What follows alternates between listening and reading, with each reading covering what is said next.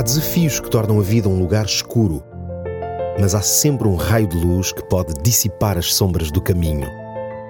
Descubra-o aqui. Luz na escuridão com Nuno Silva.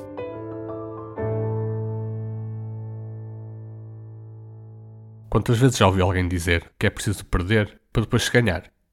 Esta ideia passou também para a esfera religiosa, onde por vezes ouvimos dizer que para que Deus nos dê algo, ou seja, para ganhar, é preciso que haja alguma perda através de um sacrifício pessoal. Por outro lado, há uma ideia inversa a esta, no contexto religioso, que é de que sempre que perdemos algo é porque, de certeza, Deus nos vai compensar com algo melhor. Isso acontece porque olhamos apenas para a componente material e visível das experiências dos personagens bíblicos. A verdade é que Deus nem sempre restitui tudo o que perdemos, e existem pelo menos duas razões para isso. A primeira é porque aquilo que perdemos agora poderá não ser necessário no futuro. A sociedade, as pessoas e as necessidades estão em constante mudança e por isso aquilo que hoje pode ser essencial, amanhã torna-se secundário. Deus providenciará o essencial no futuro, sem que precisemos ficar agarrados às coisas do presente.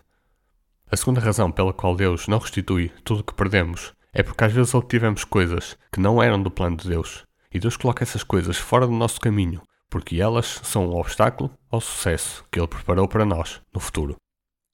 Perder um emprego pode ser a forma de eu perceber qual o papel do trabalho em relação à família ou ao dinheiro, e encarar o próximo emprego de uma forma diferente ou gerir o dinheiro com os olhos postos nos propósitos certos. Saulo era um homem instruído, influente e um judeu convicto. Este homem é hoje conhecido não pelo seu nome na língua hebraica, mas pelo nome que deriva da tradução do seu nome para a língua dos povos não-judeus da altura, Paulo. Perante a aparição de um movimento dissidente do judaísmo, Saulo aproveitou a sua nacionalidade romana e os seus contactos nas mais altas esferas da sociedade para dar início a um extermínio desse movimento e dos seus seguidores. Numa das viagens que estava a realizar para esse fim, teve um encontro sobrenatural com Jesus. Seguiram-se três dias de cegueira completa, jejum e reflexão profunda. Naqueles três dias, Saulo deu início a uma transformação de compreensão em que envolveu também a mudança de percepção sobre perder ou ganhar. Na carta que ele escreveu à igreja de Filipos, ele usa palavras fortes para descrever os seus pensamentos. Escreveu ele: Mas o que para mim era lucro, passei a considerar perda por causa de Cristo. Mais do que isso, considero tudo como perda, comparado com a suprema grandeza do conhecimento de Cristo Jesus, meu Senhor, por cuja causa perdi todas as coisas.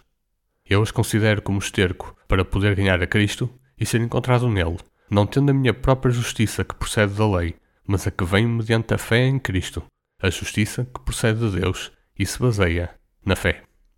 Deus é um Deus de restituição, mas não na forma como nós entendemos. Deus por vezes usa formas de nos restituir algo que nós nem imaginaríamos ser possível. Outras vezes, Deus não restitui aquilo que nós estaríamos à espera. Quem sabe se, assim como disse Paulo, aquilo que nós vemos hoje como ganho é afinal apenas esterco para a nossa vida espiritual. O meu desafio para si hoje é que possa olhar para aquilo que hoje entendo ser um ganho e que teria dificuldade em perder e analisar juntamente com Deus se isso é de facto um benefício real ou algo que deva aceitar perder. Até ao próximo programa. Há desafios que tornam a vida um lugar escuro mas há sempre um raio de luz que pode dissipar as sombras do caminho. Descubra-o aqui. Luz na escuridão com Nuno Silva.